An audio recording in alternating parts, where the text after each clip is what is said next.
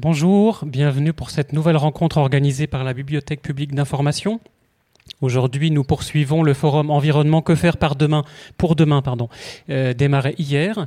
Euh, hier, nous avons parlé des enjeux de l'effondrement de la biodiversité et du changement climatique, ainsi que des leviers de la décision politique. Aujourd'hui, avec cette première table ronde, nous poursuivons sur la question des mobilisations citoyennes avec un certain nombre de représentants d'associations et d'ONG. Donc, pour cette table ronde, je suis ravi d'accueillir Adélaïde Charlier, Clément Sénéchal et Geneviève Azam. Et le débat sera animé par Steven Jambeau. Steven Jambeau, vous êtes journaliste, vous êtes producteur et animateur de l'émission L'Atelier des médias sur RFI. Je vous laisse la parole, c'est vous qui êtes maître du temps maintenant. Merci. Merci Sébastien Godlus, merci à toute l'équipe de la BPI de nous accueillir ici pour euh, cette discussion sur un, un, thème qui est plus que dans l'air du temps, euh, un thème qui est euh, vraiment d'actualité et, et, on va parler aujourd'hui des mobilisations, de l'évolution de ces mobilisations, de ce qui se passe en ligne, de ce qui se passe hors ligne. On va parler du futur, on va essayer peut-être de faire un peu de prospective. on est ensemble pendant une heure et demie. on vous tendra le micro à vous qui êtes dans le public. On espère que vos questions seront nombreuses. Euh, je vais peut-être commencer par présenter chacun des, intervenants ici. Euh, Geneviève Azan, bonjour. Vous êtes euh, professeur d'économie, essayiste, membre du conseil scientifique d'ATTAC et membre de l'atelier d'écologie politique qui a été créé à Toulouse. Vous nous expliquerez très concrètement ce que c'est et comment il travaille. Adélaïde Charlier, bonjour coordinatrice francophone de Youth for Climate Belgique, euh, de retour de Milan. Euh, vous, nous expliquez, vous nous expliquerez ce, que, ce qui s'est passé hier euh, là-bas et, l'émulation qui est actuellement dans la, dans la jeunesse autour des questions climatiques et plus globalement des questions environnementales. Clément Sénéchal, bonjour chargé de campagne climat chez Greenpeace France et donc en cela euh, porte-parole aussi de Greenpeace France. Euh, bienvenue. Pour commencer, j'aimerais qu'on parle peut-être de, euh, de, de, la façon d'où on va parler, d'où chacun va parler. Je sais que Geneviève Azan, en préparant cette table ronde, vous m'avez dit est-ce que je peux avoir un petit propos liminaire, prendre 3 à 5 minutes au début pour, pour, pour, pour, pour expliquer d'où je parle avant d'avoir cette, cette conversation ensemble? On vous écoute. Merci beaucoup.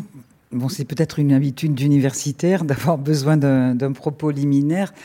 Euh, non, je, je, pense que bon, je suis économiste, mais c'est peut-être pas en tant qu'économiste en tant que tel que je vais euh, m'exprimer ici. Je suis engagée dans le dans les, les questions écologiques et, et climatiques depuis euh, assez longtemps, et donc je me suis, je vais me situer par rapport aux par rapport aux questions qui ont été posées que vous avez posées dans votre propre propos, euh, de savoir la nécessité de l'engagement aujourd'hui. Ce que je voudrais dire, parce que dans le propos est signalé, enfin, est demandé si toutes les initiatives qui émanent de la société civile, si elles sont complémentaires ou si elles sont en concurrence. Euh, je pense qu'elles sont vraiment complémentaires. Je pense qu'on aura, le, on aura le, le, temps de le développer. C'est vrai qu'il y a une foison aujourd'hui de, d'expériences de la société, des jeunes pour le climat, des, bon, de Greenpeace et de beaucoup de groupes qui aujourd'hui sont en train de défendre tout simplement des milieux de vie qui sont menacés par, euh, par euh, la, catastrophe écologique que nous, et sociale que nous sommes en train de vivre. Donc euh, voilà, je, je pense que c'est à partir de là et je suis engagée dans le, une revue en ligne qui s'appelle Les Terrestres, euh, revue des livres et, des, et de l'écologie et nous essayons d'identifier déjà ce qui, ce, qui, ce qui est en train de se modifier dans la façon d'imaginer le monde, dans les imaginaires, parce que ce, ce dont nous avons besoin aujourd'hui, c'est d'un véritable soulèvement de la société, hein, un soulèvement euh, sans doute pacifique, mais ce qui nous arrive euh, n'est pas, euh, pas comment dire, concentré sur un secteur de la société, ça concerne l'ensemble de la société, c'est l'ensemble de la société qui est requise aujourd'hui pour véritablement un surcroît de conscience, un surcroît de prise de conscience. Adélie Charlier, vous êtes tout juste de retour de Milan, euh, où se tenait hier une, grève pour le climat. Euh, étaient venus euh, des représentants de plusieurs pays européens. Greta Thunberg était là-bas en tête de cortège. Expliquez-nous l'émulation et l'ambiance, l'état d'esprit dans lequel les jeunes avec lesquels vous avez défilé hier étaient. Oui, je reviens de Milan et pour une petite précision, il y avait en fait euh, plus de 400 jeunes euh, du monde entier, donc euh, deux jeunes sélectionnés par pays du monde, par les Nations Unies et on avait, on, s'est retrouvés à Milan un peu pas par hasard, mais pour être présent pour la Youth COP, donc la conférence des jeunes pour le climat organisée par les Nations Unies. Et euh, le but était qu'après des jours de discussion, on fasse des propositions ou des recommandations euh, à nos membres politiques, à nos représentants politiques de nos différents pays. C'est ce qui s'est passé jeudi.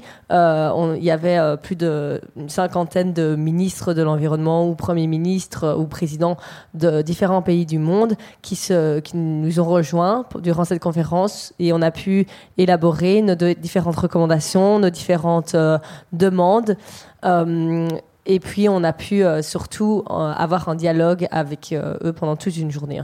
Euh, je pense que c'était essentiel, surtout pour, pour certains qui n'ont pas accès à, à, des membres politiques dans leur dans leur pays parce que je, je pense que c'est peut-être plus facile pour nous ici en France ou en Belgique d'avoir accès à des membres politiques ou en tout cas de pouvoir pointer du doigt euh, certaines choses.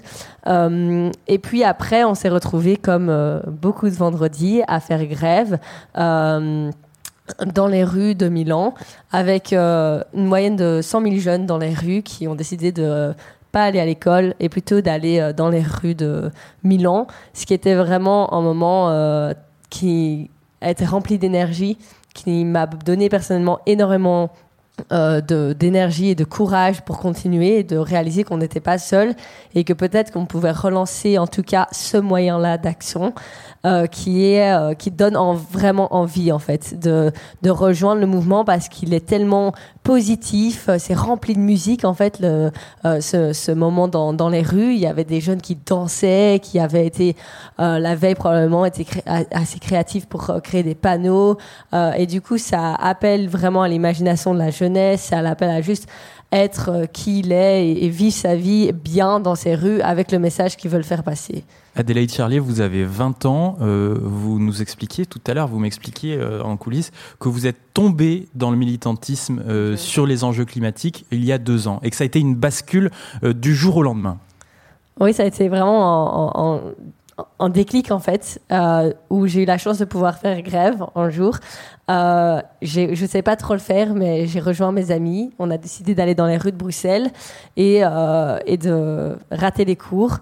Et puis ce soir-là, j'ai fini, je sais pas trop comment, sur le plateau de, RTL, qui est un de nos médias euh, en fran francophone en Belgique. Et depuis, ben, je me suis dit maintenant que j'ai fait passer ce message, je me sentais, je, me suis mise un peu la responsabilité de continuer à le faire. Et, euh, et je me suis dit, si tous les jeunes faisaient ça aujourd'hui, euh, en fait, ça serait un peu forcer le message et je pense que c'est un peu ce qu'on doit faire aujourd'hui. Donc, depuis, euh, depuis ce jour où j'ai décidé de faire grève, j'ai plus jamais arrêté de parler de l'urgence climatique à toutes les tables possibles où on peut amener le sujet.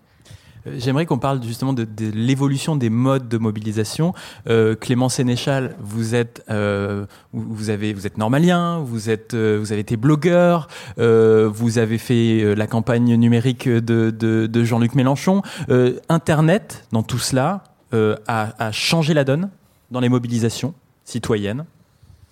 oui, absolument. Donc effectivement, moi j'ai un pour faire un petit, une petite parenthèse autobiographique, euh, pour savoir un peu d'où je parle, moi j'ai été formé plutôt euh, aux luttes euh, étudiantes à travers le CPE, au travers la loi d'autonomie des, des, universités, etc. Et effectivement, c'était des moments d'activisme et de militantisme qui obéissaient à un, écosystème médiatique complètement différent, puisqu'il n'y avait pas ces, ces, enjeux qui sont désormais cruciaux de... Euh, de faire passer les messages sur la sphère euh, numérique et qui s'organise un peu différemment de l'espace public euh, antécédent. Et donc là, oui, je pense que le numérique change, euh, change beaucoup de choses à plusieurs niveaux. C'est à la fois c'est un outil de coordination beaucoup plus décentralisée qu'auparavant de différentes formes ou fronts de lutte qu'on peut se voir se développer dans le champ dans le champ politique c'est un à certains niveaux c'est un c'est un, un média à part entière qui, qui fait un petit peu concurrence aux médias traditionnels et qui est constitutif de, euh, de euh, capital politique, symbolique, etc. Et donc, par exemple, un média comme, euh, comme Twitter, bah, c'est un espace public en temps réel où aujourd'hui les différents les différents euh, acteurs les plus euh, les plus euh, les plus notoires ou en tout cas ceux qui ont une, des responsabilités politiques des responsabilités politiques éminentes s'expriment sont tenus s'exprimer ou ils doivent affronter la critique etc c'est aussi un outil de mobilisation de masse dématérialisé. Mais par exemple quand je sais pas par exemple l'affaire du siècle donc cette cette plainte qu'on a amenée face au tribunal administratif contre l'État pour une action climatique elle a été assortie. Donc en soi, c'est une tactique extrêmement confrontative, puisqu'on va traîner en quelque sorte l'État dans les, dans les tribunaux, qui requiert une expertise extrêmement pointue, parce qu'il faut euh, nourrir le dossier, le plaider, que ce soit dans les formes euh, du droit, etc. Donc ça, ça crédibilise en quelque sorte le discours critique qu'on peut avoir sur l'inaction de l'État. Et elle a été assortie d'une pétition qui a fait 2 millions de de signataires qui était un peu un précédent puisque je crois que c'était la, plus euh, la plus signée euh, en France et qui permet de montrer que derrière un discours un peu technique ou des revendications qui peuvent paraître un petit peu attendues de la part des ONG, eh bien il y a une incarnation euh, populaire, en tout cas une aspiration populaire et ça ça s'est fait effectivement par le médium numérique. Et ça veut dire aussi que les ONG, comme Greenpeace, peuvent créer aussi leurs récits, peuvent communiquer, non plus forcément toujours besoin des médias. Euh, Internet leur permet ça, c'est-à-dire que ce n'est plus seulement un tract que l'on distribue dans la rue, mais aussi on, on crée ces images et on est en mesure de les diffuser en ligne. Effectivement, oui, nous, ça nous permet d'être euh, notre propre média. Nous, on a une approche de, euh, de la campagne qui est, euh, qui est binaire, c'est-à-dire qu'il y a tous peut-être partie plaidoyer, récolter de l'expertise, la documenter, parler à des euh, cibles politiques, mais également exercer une pression publique, exposer, dénoncer, etc. Donc nous on est sur les deux volets, ce qui fait que moi par exemple je suis chargé de campagne et pas chargé de plaidoyer, donc c'est pas juste une différence sémantique, ça a des implications sur la manière dont, j'articule mon, mon, militantisme à, Greenpeace. Et ça nous permet effectivement d'avoir notre euh, propre euh, récit, ce qui est clé, euh, ce qui, est clé dans la mesure où bah, ces enjeux climatiques qui deviennent centraux pour autant sont extrêmement controversés et ne sont pas consensuels, sont très dissensuels, parce qu'on est dans une guerre sociale face à des puissances installées qui n'ont pas intérêt du tout à voir la transition à s'effectuer et ces, ces industriels contrôlent une bonne partie de l'appareil médiatique. Euh, et là, récemment, j'ai quand même regardé un peu plus les, euh, les chaînes d'information en continu parce que euh, une des stratégies qu'on a en ce moment, c'est de faire passer un petit peu nos discours programmatiques par l'intermédiaire des candidats, puisqu'il est candidat à la présidentielle, puisque c'est eux qui vont occuper l'espace public là, dans, les, dans les prochains temps. Donc j'ai regardé un petit peu les passages des candidats des uns et des autres. Et c'est vrai que là, je, suis quand même assez effaré de voir les, progrès de l'extrême droite au sein des chaînes, comment, les chaînes d'information en continu, à quel point ça s'est banalisé, à quel point le débat est médiocre à la télévision, etc. Donc, euh, ouais. Après, pour autant, j'ai pas une vision euh, complètement euh, rose de ce qui se passe dans l'espace numérique, hein, mais mais ouais. il y a de plus en plus de lieux de débat. En tout cas, c'est vrai que le débat ne se centre plus, pas uniquement et plus uniquement à la télévision. Après, la question, c'est de faire de, de, faire communiquer ces, ces, différents publics qui se retrouvent parfois captifs sur certaines chaînes ou dans certains médias et ne vont pas suffisamment regarder ailleurs ce qui se dit. Geneviève Azan, avec vous, j'aimerais qu'on parle des mobilisations citoyennes et, et, et que vous nous expliquiez expliquer qu'une mobilisation citoyenne, ce n'est pas seulement une manifestation. C'est bête de le dire, mais il faut tout de même le dire. Oui, je vais revenir un peu en arrière. Je pense que ce qui se passe actuellement et sur lequel euh, nous avons à, penser la, les mobilisations citoyennes, c'est le fait que on voit bien qu'il y a une prise de conscience, il y a une angoisse extrêmement importante parce que euh, hier vous en avez parlé, je pense.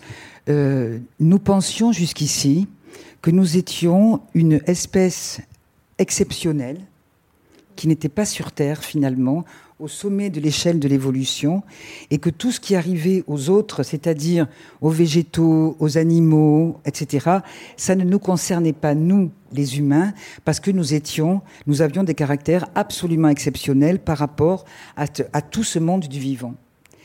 Et là, ce qui se passe avec la catastrophe écologique, c'est que nous prenons conscience de notre dépendance par rapport au milieu de vie.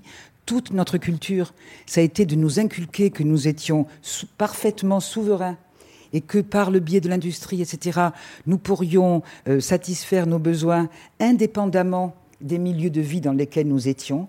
Donc on était hors sol finalement, on pouvait être hors sol. Et là, nous prenons conscience de notre dépendance au niveau alimentaire, au niveau énergétique, enfin bref, l'eau, etc. Et donc, nous prenons conscience que ce qui arrive, ce qui est en train d'arriver, que nous voyons aux autres espèces végétales et animales, eh bien, ça nous arrive à nous. Nous sommes pris dans la toile du vivant. Et ça, génère, je crois, dans, dans, le grand public, disons, une angoisse, véritablement, qu'on appelle la solastalgie, peu importe. Donc, les mobilisations citoyennes, c'est comment transformer cette angoisse en responsabilité politique, hein, responsabilité politique individuelle ou collective. Et là, je reviens sur ce qui a été dit, et pour justement montrer par rapport aux jeunes sur le climat aussi comment ce n'est pas concurrentiel. Bon, moi je suis plutôt, alors ce n'est pas qu'une question de génération, je crois, mais euh, je, suis, je, je pense que c'est ce qui est nouveau aussi dans l'époque, c'est que pour que réellement il y ait une prise de conscience, il faut que ce soit incorporé. C'est-à-dire qu'il faut que, nous soyons présents euh, dans ces milieux de vie que nous voulons défendre. C'est pas théorique, c'est pas abstrait. Pendant longtemps, le climat, la biodiversité, ça a été abstrait c'était des grands schémas, euh, euh, scénarios pour 2100, scénarios pour 2050, bon, etc. Là, nous avons pris conscience que le climat, c'est ce que nous mangeons, c'est comment nous nous déplaçons, très concrètement. Et donc, les, mobilisations citoyennes, c'est aussi beaucoup aujourd'hui la défense des milieux de vie, défense des jardins, par exemple, défense des jardins collectifs qui sont menacés, certains définitivement, comme ceux d'Aubervilliers, par exemple, qui ont été euh, détruits récemment. Pas complètement, ça a été un peu suspendu. Ça a été un peu suspendu. Enfin bon. C'est un peu, voilà, c'était déjà à moitié entamé. C'est déjà bien, très très bien entamé, étant donné les projets qu'il y a. C'est ce qu'on appelle aussi des reprises de terre, c'est-à-dire avoir le souci véritablement de euh, éviter l'artificialisation de des sols, que ce soit dans les villes ou dans les campagnes. Et donc, ça donne lieu à énormément de mobilisation des mobilisations extrêmement importantes de base, grassroots, on dit bon, vraiment de base, dans lesquelles des personnes sont engagées physiquement, pas simplement euh, par rapport à un objectif. Il s'agit de subsistance. Aujourd'hui, nous sommes confrontés à la possibilité de la fin de la pérennité de la vie sur la Terre. C'est ça l'enjeu aujourd'hui. C'est une véritable guerre au vivant, qui, guerre contre les sociétés, mais guerre au vivant. Et donc, c'est par rapport à cela que nous avons à nous mobiliser aussi, je dirais, physiquement. Et c'est là alors, bien sûr qu'il y a aussi notre affaire à tous, que fait Greenpeace, et ça, c'est extrêmement important. C'est complémentaire. Mais ça ne peut pas se passer, et c'est pas les manifestations Bastille-Nation hein, seulement, mais ça, et c'est important les manifestations de jeunes pour l'énergie, et de moins jeunes, mais aussi de défendre pied à pied partout où nous sommes. Aucune, aucune, aucune lutte n'est dérisoire. Tout est significatif de défendre pied à pied les milieux de vie qui sont aujourd'hui menacés. Si, si, si je vous demande d'essayer de, résumer simplement, en gros, euh, il y a certaines personnes qui, enfin, qui, commencent à prendre conscience qu'il faut agir, mais tout le monde ne trouve pas toujours euh, la façon d'agir, la voie pour agir. Et, comment justement euh, essayer de structurer ce mouvement de fond? Alors, structurer un mouvement de fond, euh, je ne sais pas. Non, s'il y avait une, méthode, je crois, euh, ce que je crois, c'est que euh, l'histoire n'est pas linéaire. Nous le savons aujourd'hui en particulier avec le chaos climatique. Il y a une part d'imprévisible, hein, aussi bien dans l'histoire des sociétés que dans l'histoire de la Terre aujourd'hui, etc. Et si nous voulons faire face, nous voulons être capables de faire face à des moments où l'histoire s'accélère, il y a des moments où l'histoire s'accélère parce qu'il y a telle catastrophe, telle situation, eh bien, il faut que nous ayons partout semé des graines qui, qui font que, à un moment donné, précisément toutes ces choses qui pouvaient paraître dispersées se mettent à faire système. Il n'y a pas de local et de global aujourd'hui. Il n'y a plus de local.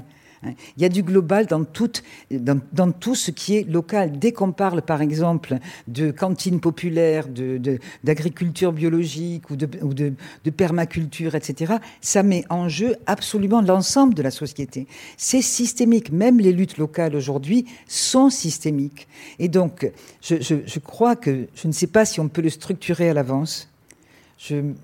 Bon, personnellement, fait, ça dépend des cultures politiques qu'on a. Je ne crois, pas, je crois pas beaucoup au grand plan de structuration à l'avance de ce que nous allons faire euh, en 2030 pour euh, faire basculer les choses. Mais je crois qu'il y a quelque chose qui est déjà, euh, en, cours, en route. Adélaïde Charlier, vous m'expliquiez en préparant cette table ronde qu'avant, on, voulait, on devait mettre le climat au centre de l'attention, mais maintenant c'est plutôt sur l'urgence qu'il faut insister, et pour ça, on a besoin de tout le monde. Oui, je pense que maintenant, euh, il est plus facile d'aborder une conversation avec euh, ses amis, sa famille ou peu importe qui on croise dans la rue autour euh, de la question du climatique et on va pas nous prendre pour le bobo du coin qui veut absolument parler du climat. Donc c'est devenu plus plus banal et donc heureusement. Mais en attendant, aujourd'hui et c'est ce que j'ai beaucoup entendu de la part des différents politiques qui nous ont rejoints à Milan jeudi, c'est le climat, tout le monde est au courant. Et moi, j'étais genre, mais oui, les gens parlent du climat, mais ça ne veut pas dire qu'ils sont au courant de l'urgence et de la nécessité des changements profonds dans cette société qu'on va devoir créer pour faire face à ce dérèglement climatique. Et donc, c'est-à-dire qu'il ne faut euh, surtout pas se dire que euh, c'est fini parce qu'on parle du climat et parce que le, climat est au centre des discussions euh, publiques et parfois politiques. Je pense qu'aujourd'hui, on a le réel enjeu de s'assurer qu'on parle de l'urgence climatique parce que au final, euh, même avec ce qui est mis sur la table aujourd'hui, on, ne tient pas nos promesses politiques, on n'a pas un changement assez profond qui nous permettra de réellement changer la manière dont on vit pour faire face au dérèglement climatique. Et donc, euh, il faut mettre l'accent premièrement sur l'urgence aujourd'hui, mais je pense aussi sur la justice sociale. Et donc, pour moi, ça, c'est les deux euh, prochains messages qu'on doit pouvoir mettre en avant euh, dans nos combats pour s'assurer qu'on passe à l'étape supérieure, en fait, à l'étape suivante. OK, le climat, on en parle un peu plus. Je ne dis pas que tout le monde en parle, mais en tout cas, c'est plus banal qu'avant. Maintenant, parlons d'urgence et de justice sociale et, euh, entre autres aussi, d'adaptation pour euh, certains qui font déjà face à ces conséquences climatiques.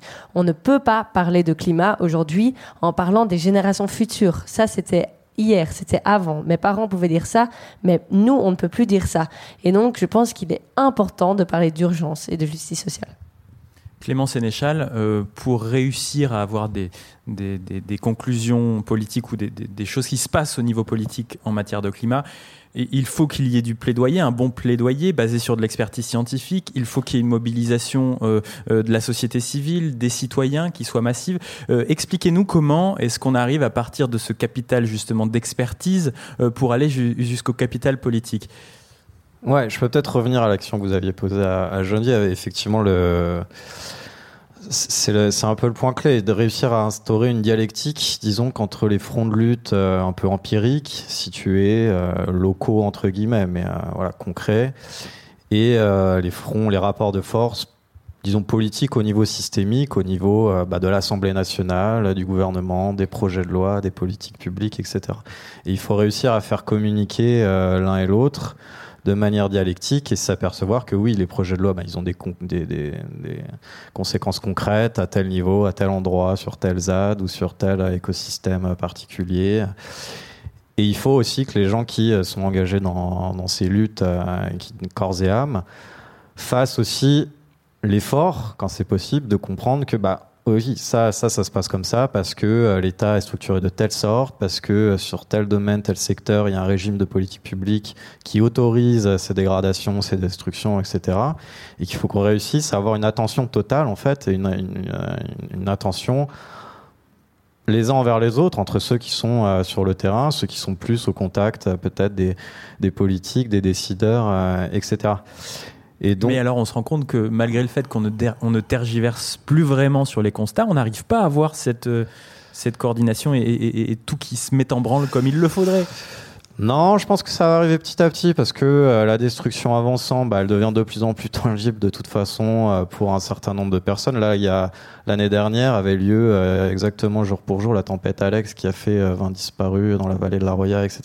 Donc ça devient tangible au quotidien pour de plus en plus de mmh. personnes, même quand on n'est pas directement engagé sur un front de lutte particulier. Donc ça se fait petit à petit. Et après, la clé, c'est comment dire Je pense que euh, le plaidoyer des ONG c'est un peu trop désintéressé. Euh, comment dire de rapports de force concrets en fait ces dernières années qui a un peu un ronronnement entre euh, ben, on va on va chercher de l'expertise on la diffuse à quelques décideurs et puis on voit ce qui se passe et je pense que le plaidoyer c'est radicalisé c'est-à-dire qu'avant il y avait une approche un peu des petits pas pour, pour utiliser une. Et pourquoi il s'est radicalisé alors? Parce que la catastrophe grandit, donc on s'aperçoit qu'elle a des déterminants euh, systémiques, et donc on n'a plus le temps, on parlait de l'urgence, effectivement, on n'a plus le temps d'améliorer les choses euh, à la marge, et que le référentiel, en fait, il y avait un référentiel auparavant dans les ONG qui était plutôt celui de qu'est-ce qui est réaliste par rapport au euh, pouvoir en place, etc. Donc qu'est-ce qu'on va, on va essayer de pas demander trop, pour quand même réussir à avoir une petite victoire de campagne et euh, se gargariser et être content, machin. Le référentiel maintenant, bah, c'est l'urgence climatique, c'est ce qui se passe dans le monde euh, physique. Et donc, euh, est-ce que telle mesure va vraiment avoir un effet suffisant sur les émissions de gaz à effet de serre? Oui ou non? Si c'est non, c'est du greenwashing. Donc c'est maintenant, c'est plus une victoire du petit pas. Les petits pas, c'est du greenwashing maintenant, par rapport au, au regard de l'urgence, etc. Donc ça, ça a changé. Donc il y a une radicalisation en fait euh, du plaidoyer, ce qui amène de la confrontation beaucoup plus euh, beaucoup plus euh, brutale en fait vis-à-vis des pouvoirs publics, des six politiques. Avant, les chargés de campagne, ils avaient aussi ce dilemme de se dire on va aménager quand même nos cibles parce qu'elles nous donnent de l'information, parce que ça me procure l'illusion de faire partie un petit peu du monde des décideurs, etc. Et ça, c'est une attitude et une posture qu'on retrouve encore beaucoup trop, hein, je trouve, dans les, dans les ONG.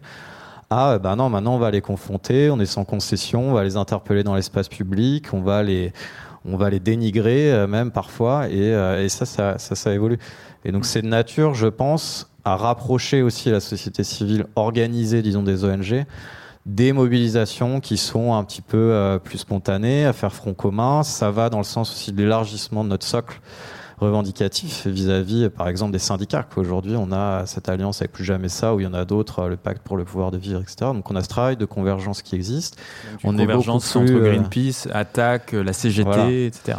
Il y a la question sociale qui est majeure, parce que de toute façon, la clé, euh, la, clé de la transition, c'est le partage de l'effort. Donc la, la, question sociale, la question des inégalités, des égalités, elle est, elle est clé. Et puis il y a cette question aussi de de, cette, de l'intersectionnalité qui vraiment fourmille dans cet espace écologiste euh, qu'on a vu avec, euh, par exemple, Sandrine Rousseau, et qui est une manière aussi de faire du lien et de, euh, de rassembler, de faire émerger peut-être un bloc majoritaire alternatif au bloc néolibéral aujourd'hui en place. Quoi. Geneviève Azan, vous vouliez réagir? Oui, juste peut-être pour, par rapport à ce que vous avez dit tous les deux sur l'omniprésence, c'est vrai, de la question du climat dans les médias les politiques qui toussent aujourd'hui. Mais ce que, le risque, je crois, c'est la banalisation de la catastrophe. Et ça, c'est là que nous avons, comme société civile, hein, peut-être la tâche la plus importante. Bon, ce, que vous, ce que tu disais, Aldélaïne, sur l'urgence, sur parce que je prends, je prends l'exemple des feux, par exemple, des grands feux les premières années, quand il y avait ces grands feux en Californie, des, feux qui sont devenus des méga-feux, qui sont devenus immaîtrisables, c'est-à-dire qui nous mettent face à une, impuissance dès lors que nous avons déclenché des événements, euh, ça a été une sorte d'émoi quand même. Bon, mais là, cet été, il y a eu des feux partout. Et c'est beaucoup moins passé dans les médias comme si progressivement on s'habituait à un niveau de destruction et à un niveau de catastrophe, y compris l'organisme peut s'habituer. Hein, à, certains niveaux. Et donc là aussi, je crois qu'une de nos tâches, vraiment, c'est d'éviter cette banalisation du discours, banalisation de la catastrophe et euh, les discours solutionnistes.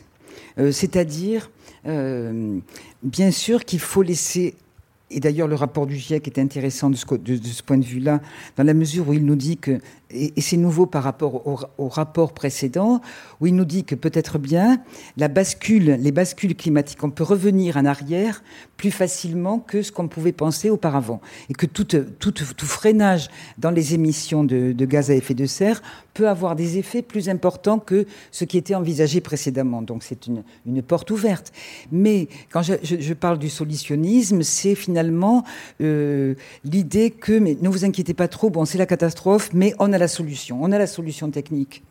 Et ça, c'est un discours qu'on entend, entend quand même beaucoup aujourd'hui aussi quand on parle de la catastrophe climatique. C'est-à-dire qu'il y a à la fois il le risque de banalisation de la catastrophe, d'une part, et je suis d'accord sur l'idée qu'il faut plus dire génération future parce que c'est le, monde d'aujourd'hui, c'est pas le monde d'après, c'est le monde d'aujourd'hui, c'est les générations présentes hein, qui sont confrontées déjà ici et ailleurs hein, euh, à ces sujets-là, et l'illusion euh, technologique, c'est-à-dire, bon, ne nous inquiétez pas trop, on a les solutions techniques, il y a le vélo électrique, euh, la voiture électrique, Tesla pense pour vous, bon, etc., etc., tout ce qu'on peut avoir et qui accroît considérablement les inégalités sociales. Hein, ce, capitalisme vert-là est un capitalisme qui accroît encore plus les inégalités sociales et qui rend la transition impossible. J'aimerais qu'on parle d'une notion qui est dans l'intitulé de cette table ronde, dans le descriptif en tout cas, la question de l'action radicale. On en parlait tout à l'heure en coulisses de ce terme radical qui fait penser à certaines choses dans l'imaginaire collectif ici en France et qu'on a tendance à tort à, penser que ce qui est radical est forcément violent. Euh, Adélaïde Charlier, euh, quel état d'esprit est-ce que vous, voyez chez, les jeunes de votre âge dans les manifestations justement Est-ce que euh, la notion de, justement de radicalisme, elle est vécue et est-ce qu'on pense à la violence ou alors non, pas du tout? Difficile, voire impossible de parler pour tous les jeunes, parce que je pense qu'on a aujourd'hui une jeunesse euh, qui veut s'engager euh, dans tous les différents moyens possibles, et c'est pour ça que je pense aussi que les différents moyens d'action sont complémentaires aujourd'hui, parce qu'on a besoin que ces jeunes puissent, à travers leur créativité, leur, euh, leur moyen pour eux d'action, donc c'est-à-dire ce que pour eux euh, être un moyen d'action en fait euh, se passe. Donc c'est-à-dire que par exemple pour certains jeunes, euh, rater les cours c'est déjà une forme de radicalité. C'est-à-dire que je, je, enfin en tout cas c'est, c'est, je passe par la désobéissance civile, de pas aller à l'école, euh, de peut-être devoir confronter mes parents en rentrant à l'école, etc., euh, rentrant à la maison, etc. Mais pour d'autres, euh, c'est plutôt, il va falloir plutôt euh, euh bloquer un, un, endroit, une rue, ou bloquer d'autres choses, ou même, enfin voilà, il y a tellement de moyens d'action qu'on pourrait euh, énumérer aujourd'hui. Et moi, je suis persuadée que tous ces moyens d'action sont nécessaires aujourd'hui. Et on en a besoin pour la simple raison que l'humain est tellement complexe que si on veut prendre tout le monde dans cette transition et dans ces moyens d'action, on aura besoin de tout le monde. Et donc, je suis persuadée qu'à travers des marches pour le climat, on ira chercher ceux qui ose pas trop faire trop, mais en tout cas, bon, le climat c'est important, mais pas autant que se faire arrêter, mais d'un coup, je veux bien quand même venir. Mais il y en a aussi où, il y a des jeunes qui sont là, qui disent, en fait, vous parlez de ma, vie, donc les décisions que vous prenez aujourd'hui, c'est pas en mon nom, et donc vous, allez l'entendre. Ah, je sais pas à quel à travers quels moyens, mais vous allez l'entendre. Et du coup, ces, ces jeunes-là doivent aussi se retrouver dans un mouvement ou dans un groupe où ils peuvent faire passer ce message. Mais par contre, euh, une chose sur laquelle je suis persuadée et que j'entends quand même beaucoup autour de moi, euh, c'est euh, quand même la radicalité n'est pas égale à la violence. On en parlait tout à l'heure. Ça, ça, ne veut pas dire qu'on passe par la violence. On a d'ailleurs euh, créé cet été les valeurs de notre mouvement des jeunes pour le climat. Euh, on a des valeurs qui rentrent dans la non-violence en termes de même destruction euh, d'objets autour de nous qui seraient publics, qui seraient un bien pour chacun, où le but n'est pas de détruire, mais juste de mettre en avant un message et à un moment donné de s'imposer comme en fait beaucoup de choses nous nous sommes imposés, enfin beaucoup de choses nous, allez, comment on dit, beaucoup de choses sont imposées à nous, pardon, comme la publicité aujourd'hui. C'est une sorte de, moyen d'action de la part euh, de sociétés privées de nous euh, imposer un message. On, on peut utiliser ce moyen-là aussi pour imposer notre message. Et donc, il y a beaucoup, beaucoup de moyens d'action. Et évidemment qu'aujourd'hui, la radicalité fait partie du sujet très très présent dans les discussions de plein de mouvements, mais même de jeunes en général.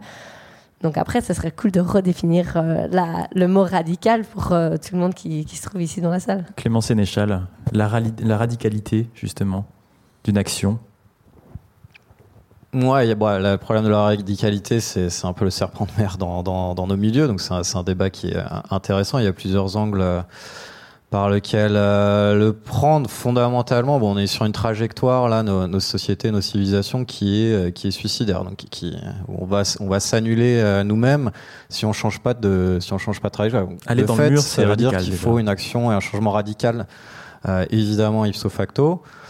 et ça veut dire, si on est sur cette trajectoire, c'est qu'il y a un ordre juridique et social qui sont inopérants, même si formellement ils définissent le droit actuel ils sont illégitimes de fait. Et donc ça veut dire qu'on est fondé à contester, y compris par des moyens illégaux, ce qui est, euh, ce qui est euh, le droit positif euh, en place aujourd'hui. Illégaux mais non violents.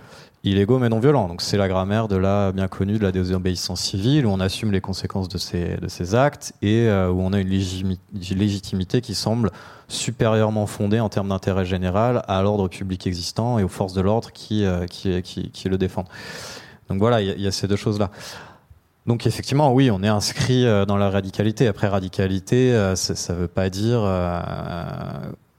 Il y, a, y, a toujours la tentation un peu esthétique de la radicalité pour la radicalité, où on se préoccupe pas tellement des finalités tactiques et stratégiques de ce qu'on va faire, etc. Et ça, ça me pose un peu plus problème. C'est-à-dire que c'est euh, qu'il y, a un répertoire d'action aussi qui va qui peut paraître un peu terne euh, aux yeux de, certains activistes, qui consiste, bah oui, à écrire des, des rapports, documenter des problématiques, euh, faire en sorte de les faire progresser dans le débat législatif. Donc ça veut dire aller jusqu'à euh, la virgule légistique d'un amendement, etc., qui peut tout changer.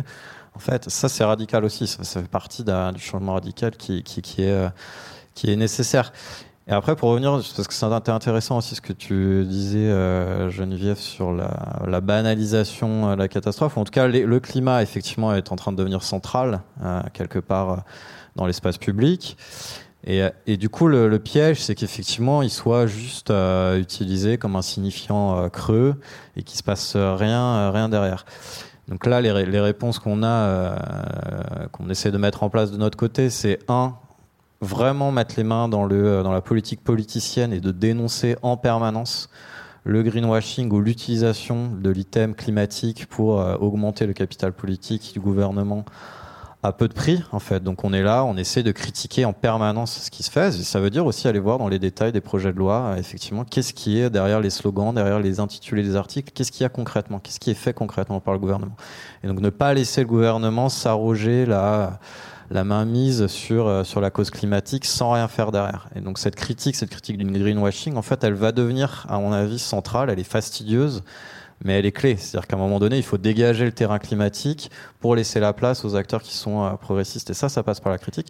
Et la deuxième chose, c'est aussi euh, de proposer des, de faire un effort programmatique en termes de politique publique. Et nous, c'est ce qu'on a, on a essayé de faire aussi à Greenpeace, avec plusieurs propositions qui, qui en fait mettent en péril quand même la suprématie du capital aujourd'hui. Et c'était euh, par exemple le fait de fixer des objectifs climatiques contraignants sur les multinationales. Et donc c'était tout le débat sur les éco-conditionnalités dans les plans d'urgence, les plans de relance.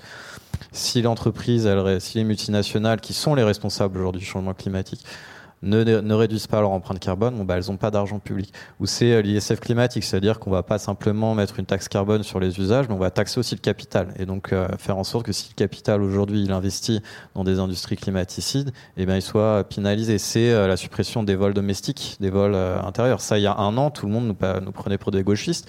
Aujourd'hui, c'est dans le texte de loi, donc pas, pas un niveau satisfaisant, mais c'est un principe anticapitaliste qui est dans une loi euh, du bloc néolibéral, fondamentalement. Donc on voit que ça avance quand même. Dire qu'un vol Paris-Lyon n'a pas de sens alors qu'il y a une ligne TGV qui, qui fait tout aussi bien, tout, aussi vite et qui, en termes de CO2. Euh, tout à fait. Donc ça veut dire brider euh, le développement capitaliste en vertu de son, euh, son, son, impact et faire en sorte que le, le, développement de nos activités économiques elles respectent un principe d'innocuité vis-à-vis de la planète et du climat. Mais c'est pareil, par exemple, l'interdiction des publicités euh, climaticides. C'est-à-dire que là, on s'en prend au règne de la marchandise, très concrètement. Et ça, c'est pas un niveau suffisant dans la loi climat, mais ça y, ça y est quand même. Donc nous, on va quand même dénoncer la loi climat pour son manque d'ambition. mais on a quand même réussi finalement à avoir un, voilà, un bloc néolibéral qui commence à saper ses propres bases idéologiques, parce qu'il commence à mm. reprendre des principes qui en fait sont des entraves à l'accumulation la, capitaliste.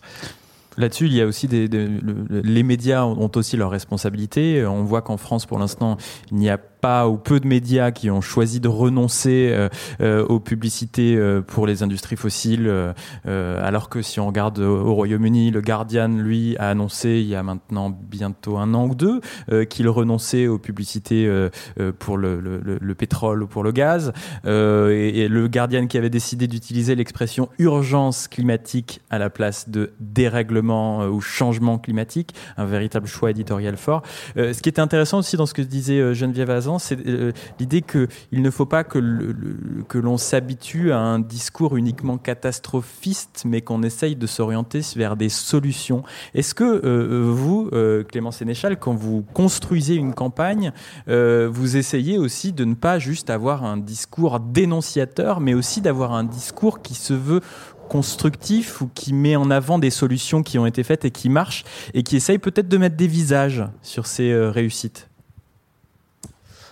Oui, après, je pense qu'on est encore assez loin du niveau en termes de dénonciation. Je pense qu'il faudrait que ça, que ça soit beaucoup plus euh, fort et, radical. Après, effectivement, nous, on fait en sorte qu'on euh, ne soit pas simplement dans la dans l'incantation euh, critique. Et effectivement, on propose à chaque fois des mesures de politique publique extrêmement concrètes. Je pense que ça s'incarne beaucoup par l'accent aujourd'hui qu'on met sur la question sociale. C'est-à-dire qu'on ne va plus rien proposer si ça a un impact social négatif pour les classes populaire. Donc on travaille beaucoup sur la question du partage de l'effort et comment on articule dans la justice sociale la transition euh, écologique qui est, euh, qui est aujourd'hui euh, devenue nécessaire. Mm. Mm. Donc on essaie d'avoir une, pensée paradigmatique en fait et de plus avoir une approche simplement sectorielle sur des problématiques éparpillées. J'aimerais qu'on poursuive un petit peu sur cette voie de discours positif, de positivité. Adélaïde Charlier, vous êtes maintenant une figure du mouvement des jeunes pour le climat. vous êtes aussi un peu une influenceuse d'une certaine façon sur Instagram où vous avez 12 ou 14 000 abonnés. Euh, C'est une plateforme où on parle toujours de choses plutôt positives. Euh, est-ce que vous pensez aussi, est-ce que vous réfléchissez à chaque fois quand vous partagez sur ces réseaux de la façon dont ça va être perçu? Et est-ce que c'est sur ces plateformes aussi qu'on peut réussir à faire, à faire euh, changer l'état d'esprit et à mobiliser? Euh, je ne sais pas quand, par où commencer parce que cet aspect de positivité, moi je pense que je suis fondamentalement optimiste et, positive au fond de moi-même. Mais en attendant, je reste réaliste. Donc c'est grave quand je mets en avant le rapport du GIEC, ça peut paraître négatif, mais c'est juste réaliste. Et c'est pas voilà, il faut, le mettre en avant. Et donc, moi, je ne vais pas ne pas parler du rapport du GIEC sur Instagram parce que ce serait mieux de poster une photo de soit en bikini sur la plage. Donc, euh, clairement, je n'utilise pas Instagram comme la plupart des jeunes l'utilisent. Euh, pour moi, c'est un moyen, encore une fois, euh, d'aller chercher des jeunes parce qu'aujourd'hui les jeunes sont sur ces plateformes, c'est tout. Et, euh, et c'est pour moi, il faut utiliser ces plateformes-là aussi pour aller les chercher et pour aller chercher des jeunes qui, du coup, ont peut-être commencé par juste commencer à suivre des gens et puis se dire bon, peut-être que je peux aller plus loin. Et donc, euh, via Instagram, il y a la nécessité d'informer et de proposer évidemment différents moyens d'action euh, pour bah, voilà il faut savoir cibler le public qui est à mon avis la plupart des gens euh, qui regardent mes stories ou mes posts bah, c'est des jeunes euh, qui sont peut-être qui se réveillent le matin et qui qui vont vivre leur samedi comme la plupart d'autres jeunes et de se dire ok comment parler à ces jeunes là comment m'assurer que ces jeunes-là vont aussi se réveiller et se donner envie de s'engager. Mais par contre, j'aurais pas du tout le même discours face à, des Enfin, à des ministres ou à des chefs d'entreprise euh, qui, euh, eux, euh, ont une réelle responsabilité pour la population qu'ils représentent. Donc, je pense qu'il faut utiliser Instagram et évidemment, pour moi, voir qui, derrière, qui est derrière et quel est le message qu'il qui devrait entendre. Ça reste un message positif, mais surtout réaliste. Clément Sénéchal, justement, sur, on, adapte son discours au public, on, on poste différemment sur chaque plateforme pour essayer d'aller chercher euh, euh, les, différents profils sociologiques même qu'il peut y avoir derrière chacune de ces plateformes Oui, oui, Greenpeace essaye de faire ça. On, adapte notre, notre registre discursif à, chaque audience, à chaque plateforme.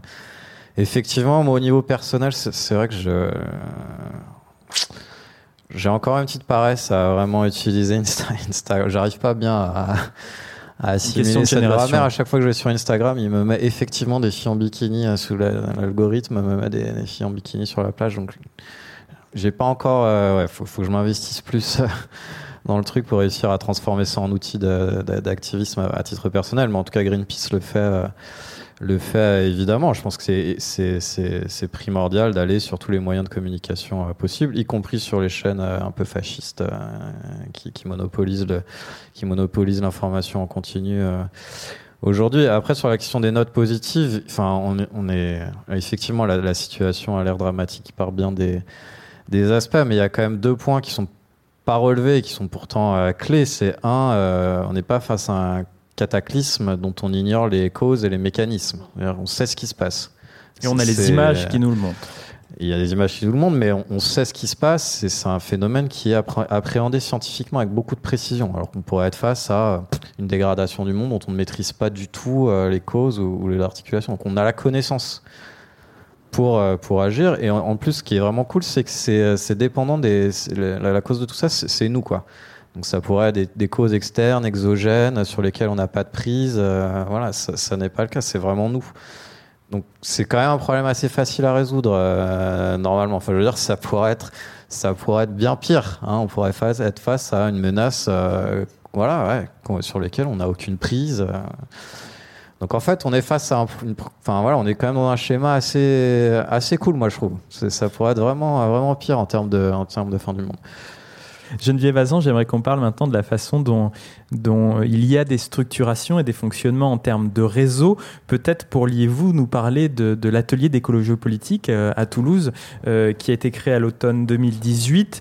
Euh, ce sont des chercheurs de plein de disciplines différentes qui, qui discutent ensemble et qui essayent d'avancer des solutions. Oui, je voudrais revenir quand même sur, euh, sur les plateformes. Tout est intimement lié, allez Tout est intimement lié. Je trouve que le mouvement des jeunes pour le climat, moi, la façon dont je le perçois, il ne faudrait pas laisser penser que ça se passe sur les plateformes. Il y a un engagement. Euh, je vois, il y a beaucoup de camps climat, beaucoup de formation à la non-violence, beaucoup de formation des jeunes. Et il y a affluence des jeunes qui s'inscrivent pour participer à ces camps climat, pour avoir une formation à la désobéissance. Pour, c'est pas simplement poster des photos sur Instagram. Bon, bien sûr que c'est ça aussi, mais je pense que je, je, je crois qu'il faut, il faut bien le dire. Je ne veux pas du tout sous-estimer. J'ai des réticences ça c'est une chose. Mais je ne veux pas sous-estimer ce qui peut se passer par le biais des réseaux sociaux. Je vois bien ce qui se passe aujourd'hui. Mais réduire ces mouvements-là à, des, clics sur, euh, à des clics, je crois que c'est vraiment, euh, ce serait donner une image qui, qui est en deçà de ce qui se passe. C'est aussi des jeunes qui font, des, elle l'a dit tout à l'heure, des vrais choix de vie. Des choix qui engagent leur avenir.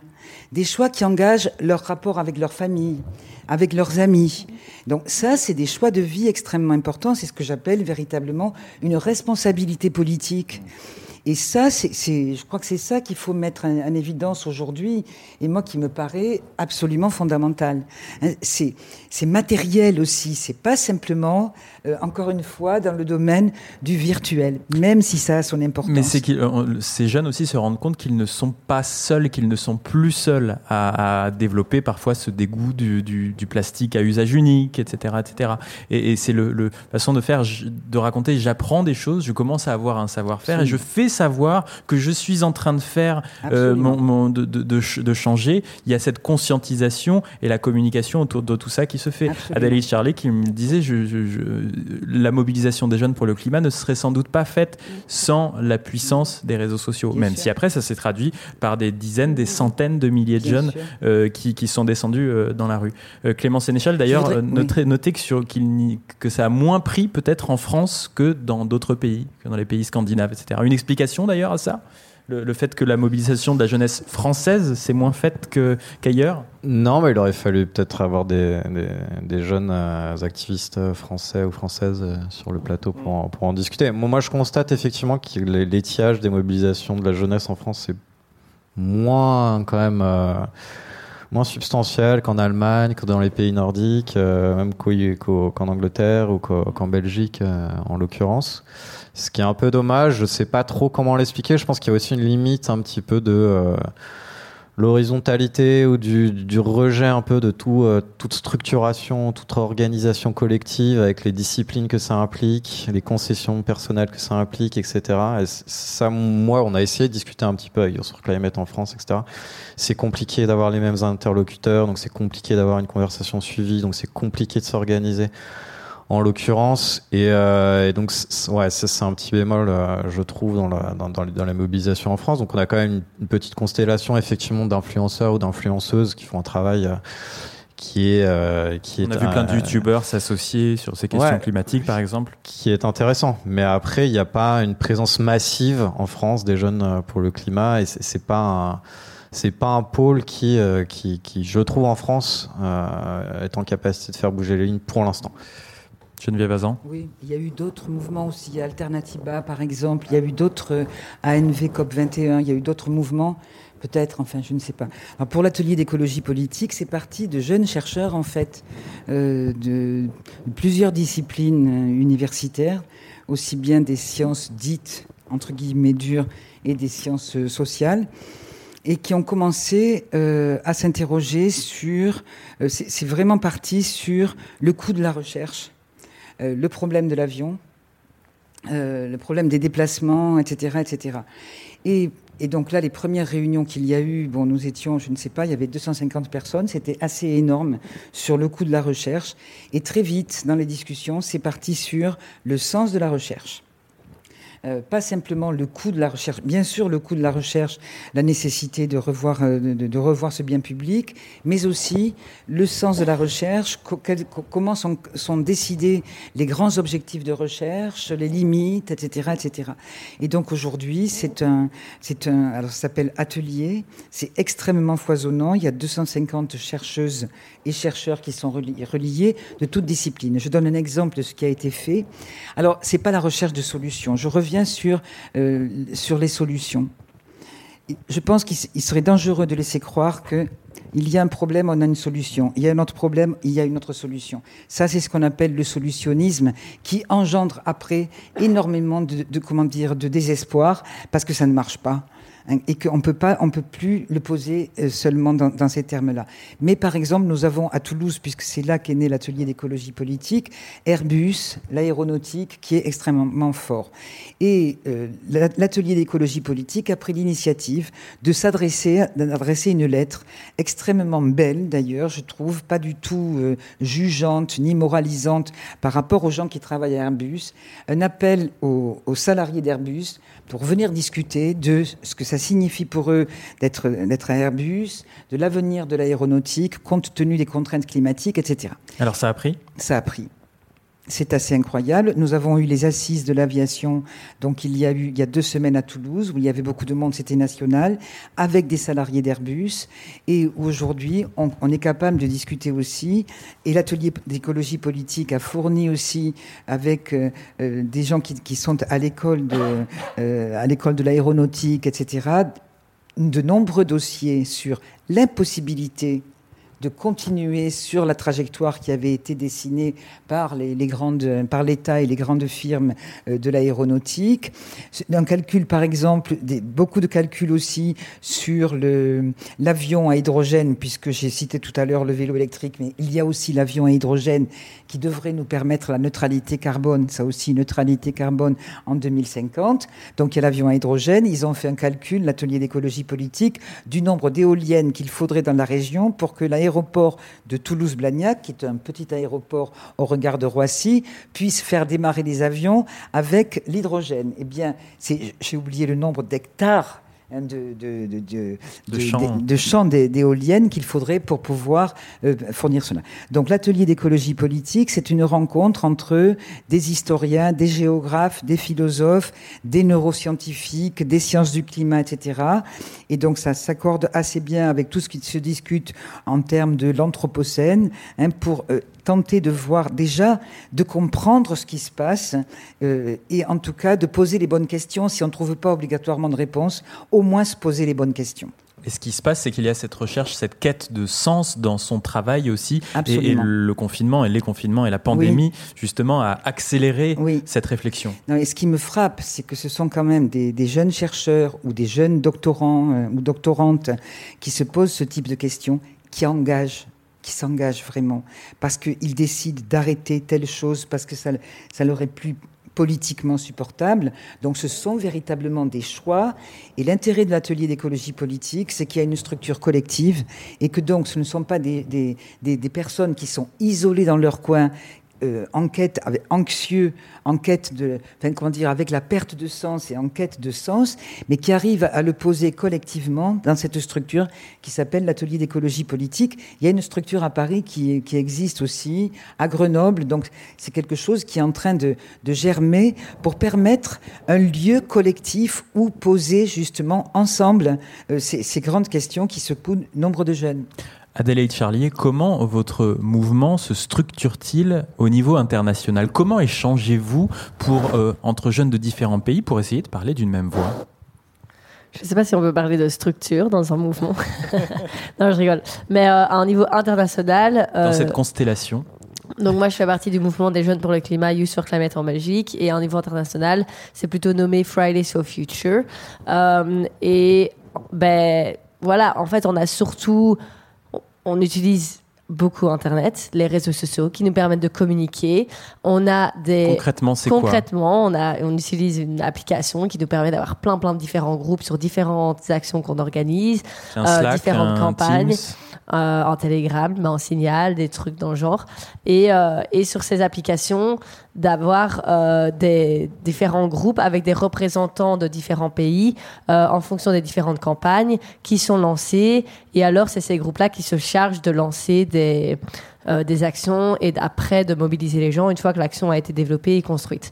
Euh, donc un peu, on se répartit le travail dans des sortes de working group, pardon, avec des, à chaque fois des représentants de différents pays, euh, avec notre point clé et notre focus sur les grèves internationales. Donc le travail de trouver une date clé où tout le monde dans chacun des pays dans lequel Fridays for Future se trouve fera grève. Et ça, ça devient un peu la force du mouvement pour euh, la raison qui est que ce jour-là, on décide de mettre en avant l'urgence climatique et que ce n'est pas une question ici en, Belgique ou euh, en France, non, c'est une question internationale, que peu importe nos cultures, nos langues, nos, histoires, notre âge, euh, notre sexe, notre culture générale, enfin peu importe, on met ça en avant. Et donc ça, je pense que c'est vraiment dire, on casse les barrières entre toutes, enfin qu'en fait peut-être nous, on pourrait dire nos, adultes ont voulu nous, toujours nous mettre, euh, nous mettre dans, des box, ou euh, peut-être je ne devrais pas dire adultes, mais en tout cas les générations d'avant, et se dire, nous, en tout cas, ce qu'on veut faire, c'est mettre ce sujet sur la table, et donc l'imposer à, un niveau international. Euh, donc c'est un peu de cette manière dont notre mouvement est structuré. Euh, Clément Sénéchal, peut-être pourrait-on parler aussi ensemble de la, façon dont Greenpeace se structure au niveau international et, aussi comment j'aimerais qu'on parte sur cette voie-là, la question de, l'exemplarité alors que vous impulsez des mobilisations, à quel point euh, Greenpeace essaye d'être exemplaire sur ces questions-là, par exemple dans, ces questions de sobriété numérique, dans ces questions de se déplacer ou pas. Euh, vous n'irez, j'imagine, pas à la COP26 parce que ça ne ferait pas sens d'aller jusqu'à Glasgow. Voilà. Euh, si. Ah, vous irez à la COP26 Si, si, je vais à la COP26, mais en train, ouais. En train, donc oui, il y a une politique d'exemplarité qui s'est vachement euh, étoffée, euh, structurée ces dernières années à Greenpeace. Donc si la, si la COP avait eu lieu outre-Atlantique ou très loin, je ne serais certainement pas allé. Mais c'est quand même utile d'être sur le terrain pour donner un coup de main à la délégation, etc. Donc là, c'est quand même pas très loin et si c'est en train, on fait l'effort d'y aller. Euh, on a des politiques, euh, bah, effectivement, sur les transports. On a des politiques sociales aussi fortes euh, en interne. On a une attention qui est portée à l'égalité, y compris l'égalité homme-femme, qui s'est beaucoup développée, femme-homme, qui s'est beaucoup développée ces dernières années en termes de politique interne. Sur la, sur la nourriture, par exemple, tout ce qui est séminaire, meeting, etc., c'est exclusivement végétarien à, à Greenpeace. Donc euh, oui, on est soucieux de l'exemplarité, euh, y compris aussi pour crédibiliser ce qu'on peut dire dans l'espace public et, pas se retrouver attaqué euh, bêtement par, nos adversaires. Hein. donc c'est aussi une question tactique. donc ça, et après comment est structuré Greenpeace Oui, comment vous structurez, et justement pour essayer de parler d'une même voix sur ces enjeux-là Ouais, bah, y y a, bon, c'est plutôt. donc, il y a plusieurs bureaux. Hein. Greenpeace, on est dans une soixantaine de pays, je crois, présents. Euh, on structure nos campagnes. Euh. En fait, on fait des, clusters, on fait des regroupements de, bureaux et d'équipes selon les problématiques sur lesquelles euh, on travaille, qui obéissent à deux, critères en général. C'est où est-ce que sont les, acteurs qui peuvent faire la différence et où est-ce qu'on a les, capacités d'impacter le jeu d'acteurs de, de, la manière la plus forte. Donc, par exemple, souvent, c'est des problématiques internationales, hein, de toute façon, sur le, le, climat ou la biodiversité. Typiquement, la déforestation. Bon, bah, euh, il y a un, une problématique de déforestation apportée en Europe, donc on va appliquer des, bureaux euh, européens sur le sujet, y compris le bureau français. On apporte des tonnes de soja pour, l'alimentation animale, donc c'est aussi une problématique agricole, etc. Donc on va faire campagne en France, mais euh, on va évidemment impliquer le bureau brésilien qui lui est au contact du front sur lequel a, lieu la, destruction, c'est-à-dire en l'occurrence l'Amazonie. Donc d'un côté, il faut qu'il y ait le bureau qui soit euh, en première ligne du, du, du, dommage, disons, et des bureaux qui peuvent faire aussi une, différence, dans, créer la différence dans la manière dont est traité le, le problème au niveau international. Après, on a une antenne internationale aussi hein, qui, qui, qui, coordonne un petit peu les positionnements qu'on peut avoir sur les différents euh, sujets, typiquement sur, euh, sur la COP. Et donc, il y a, après, il y a des, des équipes qui sont euh, réparties par sujet, donc qui ont des, des expertises différentes selon les sujets et qui font campagne sur des objets un petit peu différents. Et donc, vous construisez un plaidoyer qui engendre parfois des mobilisations, ou alors des mobilisations qui engendrent un plaidoyer, et les deux se nourrissent? Les deux L'un ne va pas sans l'autre, ai-je envie de dire? Les deux se nourrissent effectivement. Alors nous, quand il y a des mobilisations, on les accompagne. C'est-à-dire qu'on ne prétend pas diriger tout ce qui se passe dans la société civile. Donc euh, il se passe des choses parfois très bien que nous, on va juste euh, soutenir, même si c'était pas dans notre calendrier prévisionnel de campagne ou ce genre de choses. Après, euh, sur des problématiques, effectivement, on, va nous-mêmes essayer d'impulser des mobilisations parce que ça nous semble important sur la loi climat ou sur ce genre de, de jalon euh, qui, qui, constitue, qui constitue une campagne. Et une campagne réussie pour vous, c'est quoi?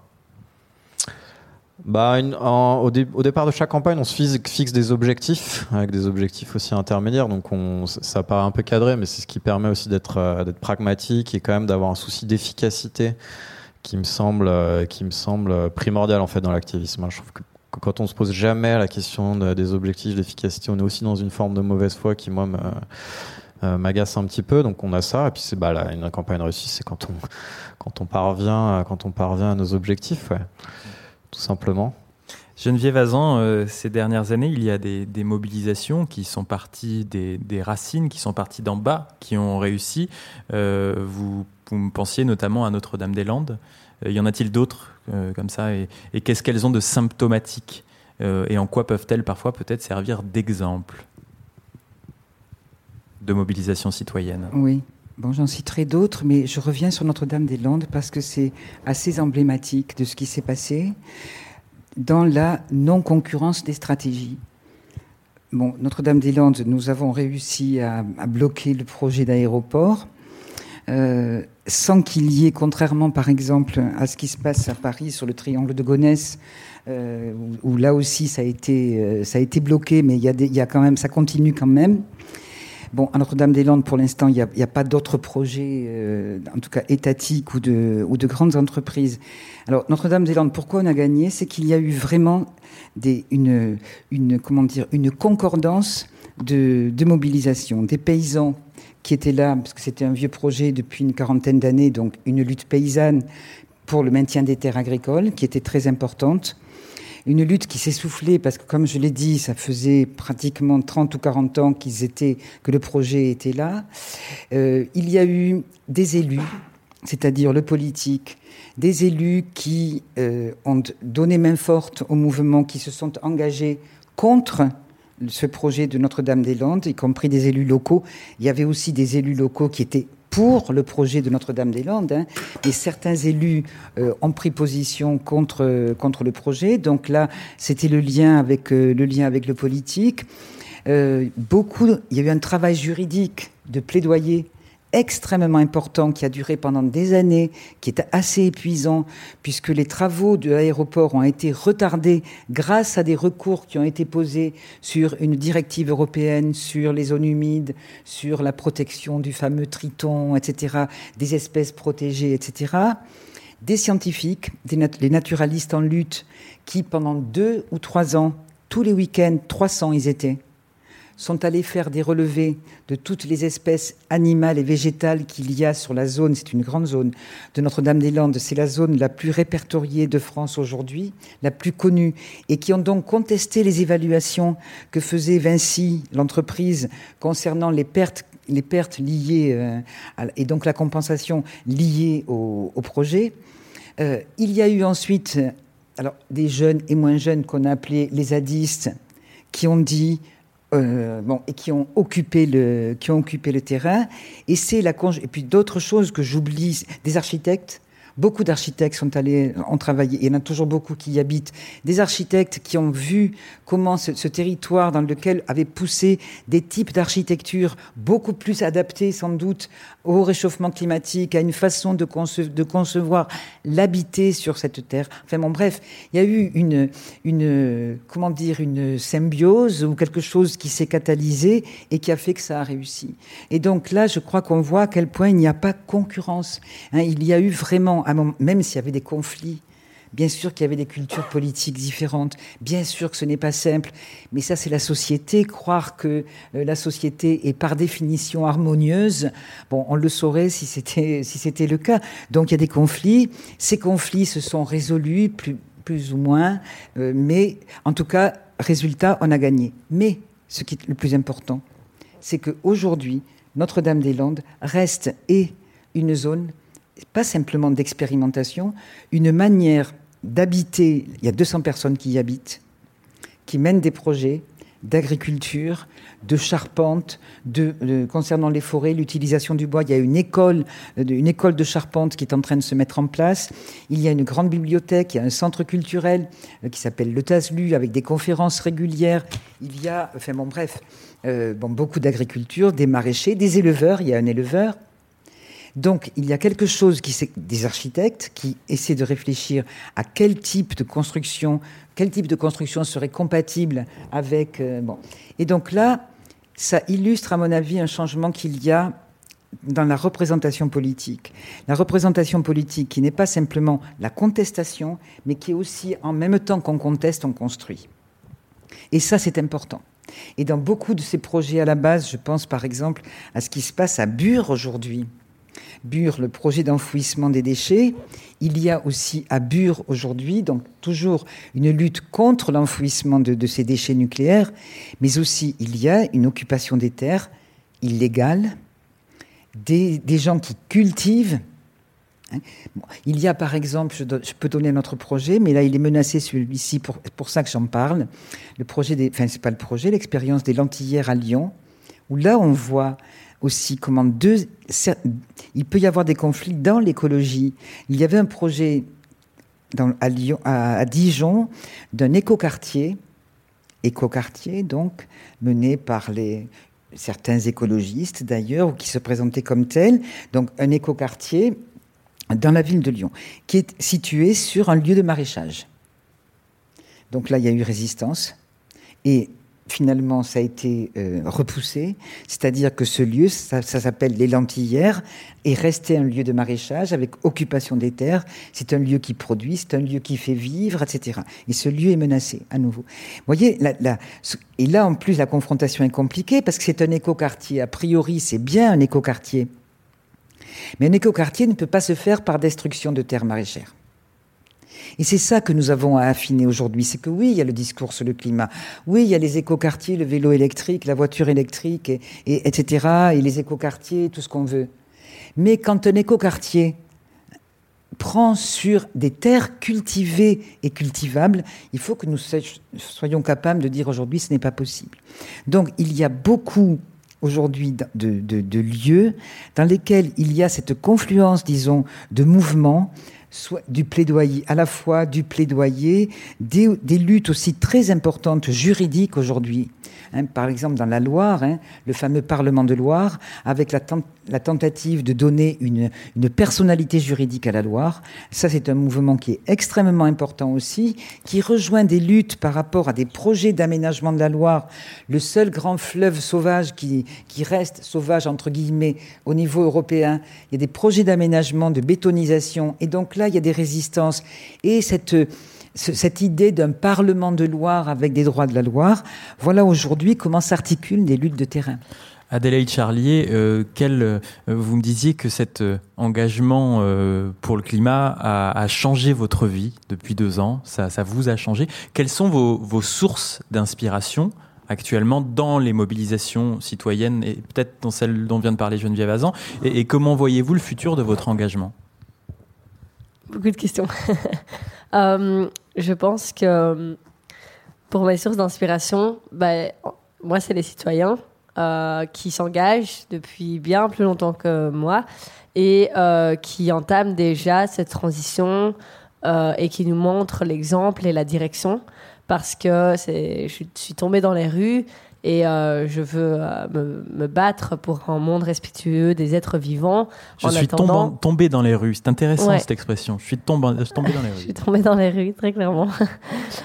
et, et, aujourd'hui, j'ai besoin de voir dans quelle direction on va aller et vers où amener la foule. Et, donc, pour moi, des citoyens qui nous montrent le chemin, c'est clé aujourd'hui. Euh, et, puis, il y en a qui font ça depuis des années et qui se posent plus des questions d'attendre le politique pour avancer. Évidemment, c'est un privilège de pouvoir entamer cette transition, mais donc, euh, il faut pouvoir regarder ces citoyens-là et c'est eux qui me qui m'inspirent beaucoup aujourd'hui. Euh, tout, parce qu'en fait, ils font un combat qui est encore plus important que d'aller juste conscientiser des citoyens ou d'aller pousser le politique à avancer. Eux mettent en œuvre le réel monde pas de demain, mais d'aujourd'hui. Euh, donc ça, c'est une réelle source d'inspiration. Et pour euh, mon, allez, la question de, de mon futur euh, d'activiste, je pense que je vais rester activiste.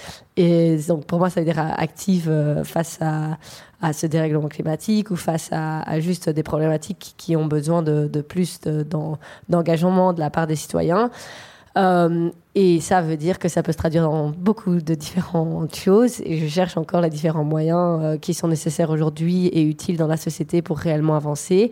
Euh, pour le moment, c'est la réelle mobilisation de, de la jeunesse, de ma génération, et s'assurer que nous aussi, on, fera partie de, ce changement et qu'on est prêt à renoncer à un monde destructeur et à en créer un nouveau. Et de pas attendre que notre génération devienne la régénération reine de la, société. Donc euh, je pense que mon combat aujourd'hui restera euh, de s'assurer que notre génération a une chaise euh, autour de la table, des discussions et des décisions qui sont prises aujourd'hui qui ont un impact sur notre vie. Clément Sénéchal, euh, vous souhaitez donc que les, mobilisations euh, autour du climat se, se, poursuivent. Euh, l'enjeu, c'est de placer le climat au cœur du débat public. Et puis, ben, évidemment, vous, vous regardez les échéances qui arrivent, et notamment la campagne présidentielle, avec cette ambition, en gros, que le climat soit au cœur de cette campagne. oui, oui, oui. Oui, tout à fait. Je, je pense que d'ailleurs, c'est peut-être une critique que j'aurais à faire au, mouvement des, jeunes en France, critique amicale, hein, mais c'est les dernières fois que j'ai entendu des représentants, pas des représentants, mais bon, des, gens qui appartiennent un petit peu à Youth for Climate euh, France, donc c'est pas facile de les situer du coup, mais qui sont engagés dans le, dans, le, donc dans le climat et qui disait se désintéresser complètement des élections parce qu'ils considéraient que de toute façon le système n'était pas représentatif et qu'ils étaient engagés, en l'occurrence c'était dans des lots locales qui avaient beaucoup plus de sens pour eux, etc. Pour moi, ça c'est dommage, par exemple, parce que je pense que euh, pour imposer une transition écologique, bah, il faut prendre le pouvoir partout où le pouvoir est, disponible. Et donc en France, on peut le déplorer, mais ça passe par l'élection présidentielle. C'est quand même l'exécutif qui a tous les leviers systémiques en, main, surtout depuis l'inversion du calendrier électoral, où en général il y a une majorité législative à la main de, l'exécutif. Donc on ne peut pas pudiquement se désintéresser des élections, même si, euh, si le, le paysage est assez est assez désespérant, hein, ça c'est évident. Euh, bon. Mais avec Emmanuel Macron qui pourrait être euh, euh, condamné ou pour son inaction climatique. En tout cas, c'est ce qui, c'est un de, j'oserais dire un de vos souhaits? Ah bah complètement. Je pense qu'à un moment donné, il faut que les, responsables politiques soient tenus responsables de, de ce qu'ils font. Il y a un gros manque de redevabilité qui, qui, est une problématique démocratique. Et il y a un discrédit aujourd'hui de la parole publique sur le climat quand on voit l'écart entre ce qu'avance Emmanuel Macron et les, engagements qui sont pris. En fait, il y a trois trajectoires qui sont en train de s'écarter les unes des autres, là, de manière dramatique. C'est un, la réalité physique du réchauffement climatique. Deux, les engagements euh, des États qui ne coïncident même pas à ce qu'il faudrait faire et ce que nous disent les, scientifiques de faire. Et trois, les politiques publiques qui sont euh, concrètement mises en place. C'est-à-dire qu'est-ce qui est créé, qu'est-ce qui est euh, arbitré très concrètement. Et donc là, il y a un gros problème. Et le, passer par la justice, c'est une manière de dire non, non, mais là, il y a une redevabilité à, à faire endosser aux responsables politiques. Effectivement, Emmanuel Macron, ça pourrait être un, repris de justice climatique au moment où il se présente, parce qu'on aura une, décision dans, dans l'affaire du siècle dans une euh, vingtaine de jours, ouais, d'ici deux semaines. Dans Grande Sainte, hein, l'affaire Grande Sainte aussi, euh, il y a une décision où euh, où euh, le Conseil d'État a donné euh, neuf mois à Emmanuel Macron pour agir, donc le, délai va arriver euh, en mars. Il n'a pas l'air pressé de faire quoi que ce soit de plus sur le, sur le climat, donc il va se présenter en ayant un discrédit complet effectivement sur la, sur la question climatique. Et ça, c'est fondamental. Il faut que le, climat devienne un espace politique central, mais ensuite, il faut réussir à purger cet espace de, des imposteurs, en quelque sorte. Et donc ça, c'est un, travail, c'est un travail euh, euh, fastidieux, mais qu'il faut, euh, qu'il faut faire. C'est-à-dire qu'à un moment donné, il faut le dégager le terrain pour des gens qui sont sincères et qui ont un projet de, un projet politique qui soit sincèrement compatible avec l'urgence, climatique. Donc on regarde ça. Ce qui est intéressant là dans les débats, c'est que certaines de nos mesures bah, vivent leur vie, sont portées, ont une portance politique, comme par exemple l'ISF climatique, qui a été un petit peu au cœur des débats, la primaire écolo, qui est reprise aujourd'hui par par Yannick Jadot, donc sans préjuger de mes préférences euh, personnelles euh, entre les, les, différents, les différents euh, impétrants, impétrantes. C'est intéressant de voir que ce plaidoyer, bah, il devient structurant, il permet d'armer un petit peu les forces d'opposition au bloc néolibéral, donc ça c'est intéressant. y a-t-il des questions dans la salle pour Geneviève Azan, Adélaïde Charlier ou Clément Sénéchal, s'il vous plaît? Je peux faire passer le micro. Ne soyez pas timide. Merci. Bonjour. Merci pour vos interventions, euh, malgré le peu de mobilisation euh, pour, euh, pour cette, présentation. moi, j'avais un peu envie d'avoir votre avis sur un, sujet qui porte un peu, un peu sur le militantisme, sur comment on arrive à ne pas avoir en fait un peu un découragement sur un sujet qui est une perpétuelle lutte mais où on voit en fait que les choses n'avancent pas comme on le voudrait. Euh, on a parlé des présidentielles où il y a un an on se disait à l'issue de la pandémie que peut-être des choses allaient changer. Et en fait on voit qu'avec la campagne, il n'y aura pas de vrai changement d'ici les prochaines élections. Est-ce qu'il euh, y a aussi une possibilité de se donner des, des objectifs réalistes sur une échelle de temps qui nous permet en fait de ne pas être dans une perpétuelle lutte? Alors le militantisme c'est de la lutte hein, de base, mais, euh, mais euh, est-ce que vous, dans votre, dans votre expérience, euh, puisque c'est quelque chose qui, qui, prend un temps important dans vos, dans vos vies quotidiennes, est-ce qu'il y a des choses qui permettent de ne pas être dans un découragement et de se, fixer aussi des objectifs atteignaient Clément Sénéchal, on sait que dans les ONG, il y a, après des grands rendez-vous internationaux comme les COP, parfois un découragement justement des chargés de campagne, presque des burn-out. Euh, comment est-ce qu'on se on quelle armure on se crée justement face à cela peut-être? C'est peut-être une question corollaire, hein, mais qui, vous rejoint. Non, c'est une bonne question. Effectivement, euh, c'est un vrai sujet. Les gens qui sont au contact de ces problématiques euh, en permanence et qui font œuvre de militantisme euh, complet sur ces sujets-là, voilà, ils sont face à, déjà, déjà, un sujet qui en soi est très lourd à porter, hein, puisqu'on parle quand même de du dépérissement à terme euh, de l'humanité. Donc c'est pas un petit sujet. Euh, et effectivement, pour l'instant, on, essuie plutôt des, défaites. Enfin, pour l'instant, les choses vont pas fondamentalement dans le bon sens. Donc euh, c'est pas facile à vivre. Après, ça dépend quels sont les ressorts qu'on mobilise dans son militantisme et à quelle éthique subjective ils sont, ils sont associés. Moi, je me pose pas la... Moi, j'accepte quand je suis dans la lutte que je peux perdre ou que je peux gagner. Et je définis pas ma, mon engagement par rapport à, à la possibilité euh, ou à la probabilité euh, d'une victoire en fait. Et ce qui est le ressort de mon engagement, c'est beaucoup plus, euh, c'est plus la loi morale en moi, c'est-à-dire qui me dit voilà, c'est ça qu'il faut faire aujourd'hui. Il n'y a, a, pas, pas d'autre d'autres choix possibles et c'est pas en fonction d'une satisfaction personnelle ou pas personnelle. C'est quel, quel, devoir aujourd'hui que j'ai à accomplir en, en tant que en tant que, que citoyen. Et donc c'est une question qu'on me pose souvent. Hein. Vous n'êtes pas découragé, vous êtes optimiste, vous êtes pessimiste. Moi, pour moi, c'est pas un sujet en fait. Le sujet, c'est qu'est-ce que je dois faire? Est-ce que je le fais ou est-ce que je le fais pas? Je le fais. Et de toute façon, euh, même si euh, si on perd des, des, batailles à court moyen terme, Genre même si par exemple on n'arrive pas à tenir le 1.5, euh, ben 8 degrés ce sera préférable à 12 degrés de réchauffement par exemple. Donc on n'est pas sûr, on, on, y arrive, on n'y arrive pas, c'est plus une question de gradualité. Et donc tout ce qu'on jette dans la bataille de toute façon ne sera pas perdu parce que ça veut dire qu'on évite de toute façon à ce que, à ce que, à ce que la, on évite que la situation soit encore pire. Donc voilà, moi je relativise vachement ces, ces questions-là. Quoi. Et après, il faut savoir effectivement euh, réussir à, à, placer ses forces au bon endroit, avoir un militantisme réflexif, à apprendre de ses erreurs et à se dire qu'on voilà, là on s'est trompé, on va être plus efficace si on actionne tel levier, si on se comporte de telle ou telle euh, manière, si on mobilise des tactiques un peu différentes. Et puis, euh, bon. De toute façon, c'est une lutte sans fin, le, le, le militantisme. Hein, euh, je veux dire, les, ouais, les communistes euh, qui ont fait la révolution russe. Euh, Qu'est-ce qu'ils ont laissé en Russie aujourd'hui euh, enfin, voilà, l'histoire de, de, faut avoir une conception de l'histoire un peu, un peu humble par rapport à, à tout ça, quoi. Adélaïde?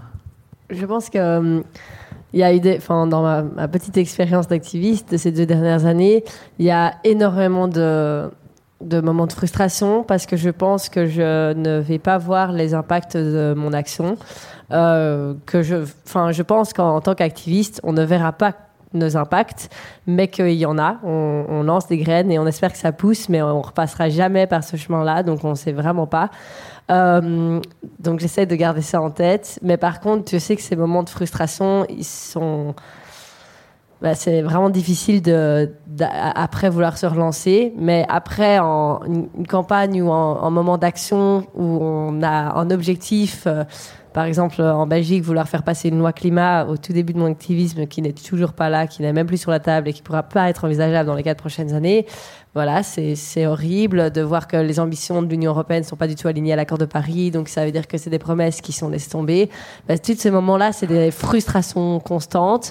Mais par contre, ce que j'en gagne et là où je vais chercher mon énergie, c'est qu'à chaque fois qu'on s'est levé euh, pour faire face à ces, enfin pour euh, aller dire euh, enfin, pour contrer ces politiques, euh, j'ai appris énormément d'autres et on a créé des coalitions qui sont aujourd'hui encore plus fortes. Et au final, euh, je retrouve euh, allez, mon côté optimiste et positif chez les citoyens autour de moi et les personnes que j'ai rencontrées.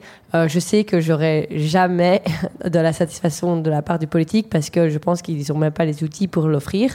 Mais par contre, je vais continuer à pousser et à mettre pression et m'assurer de créer des coalitions et d'aller chercher mon énergie avec les jeunes qui m'entourent et qui, eux, sont prêts aussi à se lever et que si moi j'ai envie de m'asseoir, eux restent debout et me prennent la main et on continue et on, avance. Donc je sais pas si ça aide, mais je sais que la frustration est là et s'entourer de personnes qui sont prêts à continuer à se battre, je, je pense que ça, ça peut vraiment aider. Geneviève Azan voulait aussi réagir? S'il y a une autre question, n'hésitez pas à vous signaler maintenant aussi, s'il vous plaît. Rapidement, deux, choses. Moi, je suis d'une autre génération. Je trouve la période que nous vivons extrêmement dangereuse, pleine de menaces, et en même temps, en même temps, euh, les vrais sujets sont posés. C'est ça la radicalité de la période. C'est-à-dire que le réchauffement climatique, on le sait depuis les années 70, 1970. Bon, maintenant c'est ressenti, c'est là. Donc, je, ce que des prêches, je dirais, qui étaient faits euh, de façon très minoritaire il y a 20 ans, aujourd'hui sont sur la place publique. Et on ne voit plus les climato-sceptiques non plus sur la place publique. Alors, ils se sont reconvertis. Hein.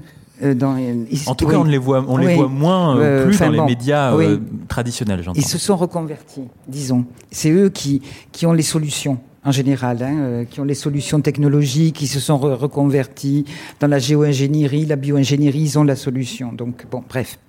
Mais donc, ça, c'est. Et je crois, pour avoir discuté avec des jeunes, justement, ou avoir lu, la particularité aussi de ce qui se passe, c'est que quand on, comme ces jeunes ou des moins jeunes, euh, sont, sont, euh, sont mobilisés sur le climat, l'écologie en général, etc., la vie, le vivant, c'est le, on ne se bat pas uniquement pour soi c'est le sentiment de participer à quelque chose qui nous dépasse. Et il y a aussi un dépassement. Alors, c'est une, injonction morale, je suis d'accord, une injonction morale, une injonction politique, mais, et c'est là que ça rejoint les mouvements d'émancipation du 19e peut-être, c'est le sentiment de vraiment participer à, à quelque chose d'essentiel, d'historique et qui nous dépasse très largement.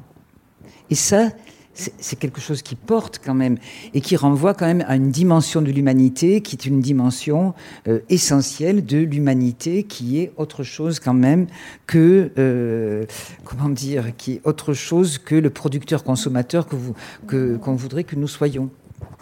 Y a-t-il encore une autre question dans la salle s'il vous plaît? Alors, moi j'en ai une. En tant, que, en tant que militant, euh, est-ce que vous attendez quelque chose ou qu'est-ce que vous attendez de la COP26 de Glasgow. Qui s'ouvre dans quelques jours, 3, 4 jours. Ouais. Euh, bah. ouais. Est-ce que, euh, est-ce que la question, si la question porte sur les enjeux de fond, les, trois enjeux de fond euh, un peu techniques qui, qui sont à l'ordre du jour, c'est c'est l'action des financements déjà, parce que euh, on, avait eu 100 milliards de, promis par an euh, en 2015 à la COP21. Donc la question financière, c'est comment les pays développés qui ont la responsabilité différenciée la plus euh, proéminente eh ben, aident les pays en voie de développement d'une part à réduire leurs émissions de gaz à effet de serre, donc c'est ce qu'on appelle l'atténuation, ou à s'adapter au changement climatique. Donc ça, c'est l'adaptation. Et ça, c'est une question de vie ou de mort pour déjà euh, certains États insulaires, euh, etc. Donc est-ce que les pays riches délivrent leurs promesses euh, de financement et financent, financent la transition dans ce qu'on appelle les pays d'envoi de développement? En tout cas, c'est comme ça qu'on les appelle dans les négociations climatiques, même si c'est une réalité aujourd'hui assez hétéroclite. Le deuxième enjeu, euh, c'est des enjeux un peu techniques autour de l'article 6. Mais donc l'article 6, en fait, il règle la coopération internationale dans la lutte contre le changement climatique. Et le, gros danger, c'est qu'ils sont interprétés comme, euh, comme de la compensation carbone, comme la mise en place de marchés carbone. Et donc comme une manière pour les, pour les industriels ou pour certains États de ne pas réduire les émissions chez eux mais d'acheter des crédits ou de euh, déporter euh, ailleurs, euh, voilà, d'acquérir des, droits à polluer, etc. Et donc de, vicier le sens de cet article 6 qui, est plutôt sur la coopération internationale. Donc comment on crée des coalitions et des, voies de développement régionales qui, permettent de d'édifier une économie qui soit moins impactante pour la planète. Et le troisième enjeu, ce serait euh, d'avoir enfin des décisions de COP qui euh, du langage diplomatique sur, euh, sur le rôle des énergies fossiles, des industries fossiles, et enfin avoir des décisions concrètes de sortie des énergies fossiles, que ce soit par le biais financier ou par le biais des, des, des projets des infrastructures. Et donc il y a cet enjeu qui consiste à relier les points, parce qu'effectivement l'accord de Paris, il est contraignant dans le sens où c'est un traité international, donc il est en haut de la hiérarchie des normes juridiques mais son contenu est, euh, est, trop vague en fait pour, euh, permettre une, interprétation stricte et laisse trop de marge euh, de manœuvre aux États à tel point, à telle enseigne qu'ils sont même pas obligés d'appliquer quoi que ce soit pour, respecter en quelque sorte l'accord de Paris, même si on est en train d'essayer de changer ça par la justice climatique. Mais voilà. Et donc à un moment donné, il faut, en fait, les COP, elles courent après ce vide initial de l'accord de Paris en essayant de fournir des règles d'application qui permettent de faire le lien entre le changement climatique, les émissions de gaz à effet de serre et leurs sources concrètes au niveau de l'appareil productif, à commencer par les, par les, par les énergies fossiles. Et donc il faut qu'on avance, qu'on parvienne à avancer euh, enfin euh, sur ce terrain-là. D'ailleurs c'est marrant parce que Barbara Pompier, elle a dit en clôture aujourd'hui euh, de la pré-COP qu'il fallait, qu'il fallait, c'était un non-sens les subventions aux énergies fossiles, etc. Alors il faut quand même savoir là que la France c'est le seul pays membre de l'Union européenne du G20 euh, qui a augmenté ses, ses, financements aux énergies fossiles depuis l'accord de Paris. Entre 2015 et, 2019, c'était quand même plus de 25%, donc plus un quart, donc c'est quand même substantiel qu'on a distribué des milliards aux industries fossiles, Air France, Renault, etc., dans les plans d'urgence, donc les, lois de finances rectificatives et le plan de relance euh, l'an dernier, sans aucune éco-conditionnalité. D'ailleurs, Barbara Pompier a travaillé avec nous avant de rentrer au gouvernement et euh, on lui fournissait les amendements logistiques, etc., pour qu'elle puisse amender euh, les PLFR dans le sens des, éco-conditionnalités. Elle était, elle était ravie et tout, etc. Puis finalement, on n'a pas eu de, tout d'un coup, on a silence radio. Et puis finalement, elle a retiré son amendement lors de l'examen en commission. Donc avant le passage en plénière des amendements, euh, les amendements sont examinés en commission.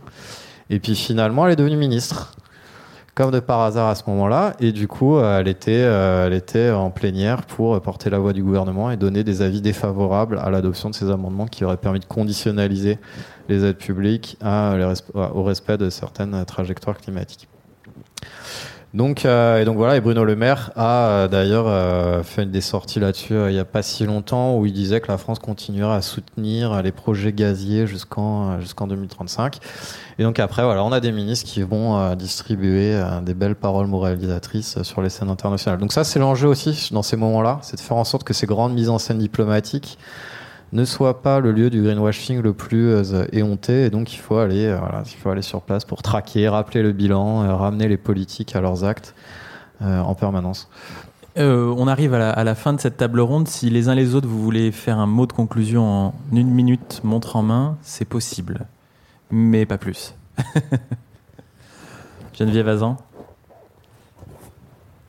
Bon, je ne sais pas, je vais vous, remercier d'avoir organisé cette, cette rencontre euh, sur Glasgow.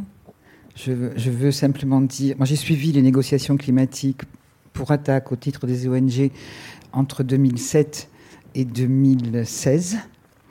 Donc les 100 milliards, les, 100 les fameux 100 milliards dont tu parlais tout à l'heure, c'est depuis Copenhague, c'est-à-dire depuis 2009 qu'on en parle. Bon, moi j'avoue que je n'irai pas à 15, on en est à la 26. Voilà.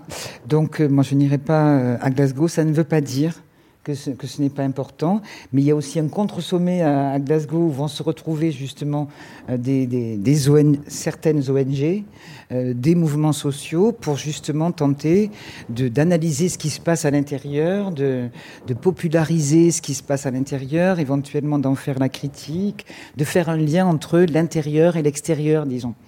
Voilà, mais je crois que déjà, c'est déjà acté quasiment ce qui va se passer à Glasgow. Je ne pense pas qu'il y ait de grandes révolutions euh, qui se passera à Glasgow concernant des engagements.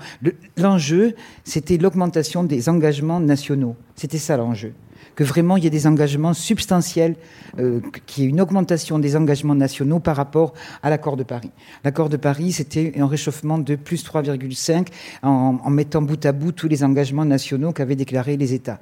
Donc là, l'enjeu vraiment de la COP 2020 qui n'a pas eu lieu et 2021, c'était l'augmentation de, des engagements des États. Ça n'a pas lieu, véritablement. Adélaïde Charlier, COP 26. Ouais. Euh, je vais aussi à, Glasgow avec une délégation des, Jeunes pour le climat euh, Youth for Climate Belgique euh, pour la première raison de continuer à mettre pression sur la politique. donc c'est la responsabilité qu'on veut prendre et puis aussi pour c'est un, lieu en fait de retrouvailles entre le mouvement des jeunes à un niveau international, c'est là qu'on tiendra nous aussi nos propres négociations sur notre stratégie de, l'année d'après, parce que c'est un peu le seul endroit où on peut se retrouver. Donc ça nous permet quand même d'avoir un rendez-vous. Euh, mais personnellement, j'ai aucun espoir euh, de la part de cette euh, COP. Je ne pense pas que quelque chose changera aussi dans le, dans le mois qui, qui arrive.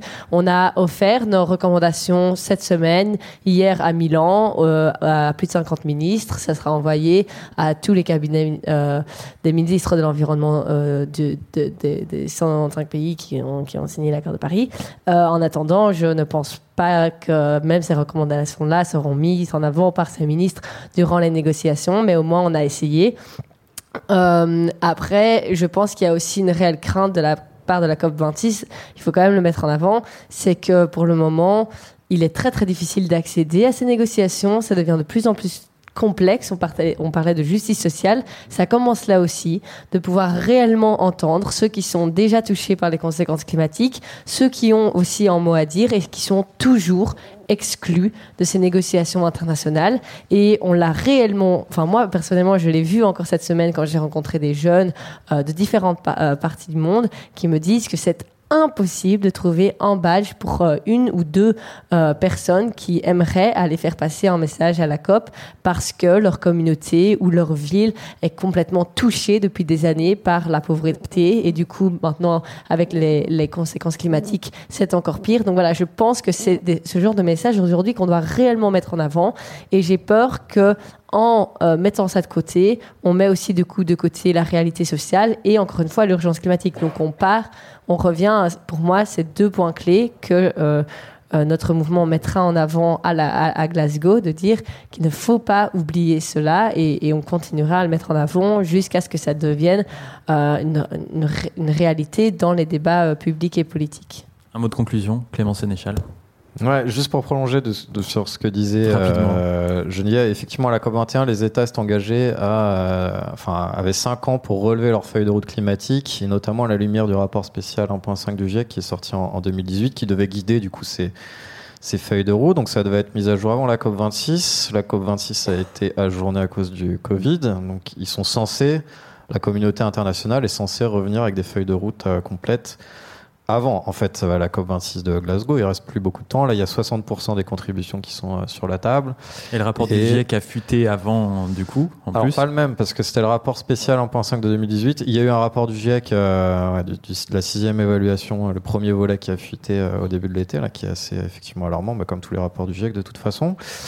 Euh, et, effectivement, là, on est sur une trajectoire à 2.7 euh, si on fait la somme des feuilles de route qui sont, euh, qui sont sur la table. Après, je voudrais pas dénigrer fondamentalement non plus les parce que ça, reste quand même un, un, espace multilatéral. On a besoin de multilatéralisme quand même pour faire face au changement climatique.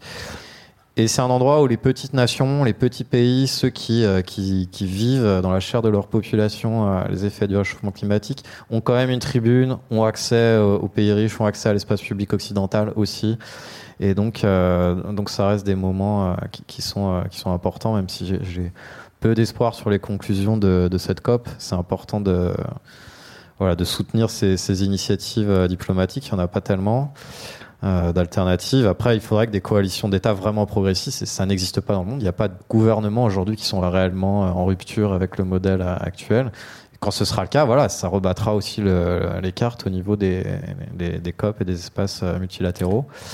Et puis un mot de conclusion, euh, bah, si on est du côté de l'humanité, de toute façon, il n'y a, pas d'autre choix que de s'engager aujourd'hui dans la, lutte climatique, je, je pense.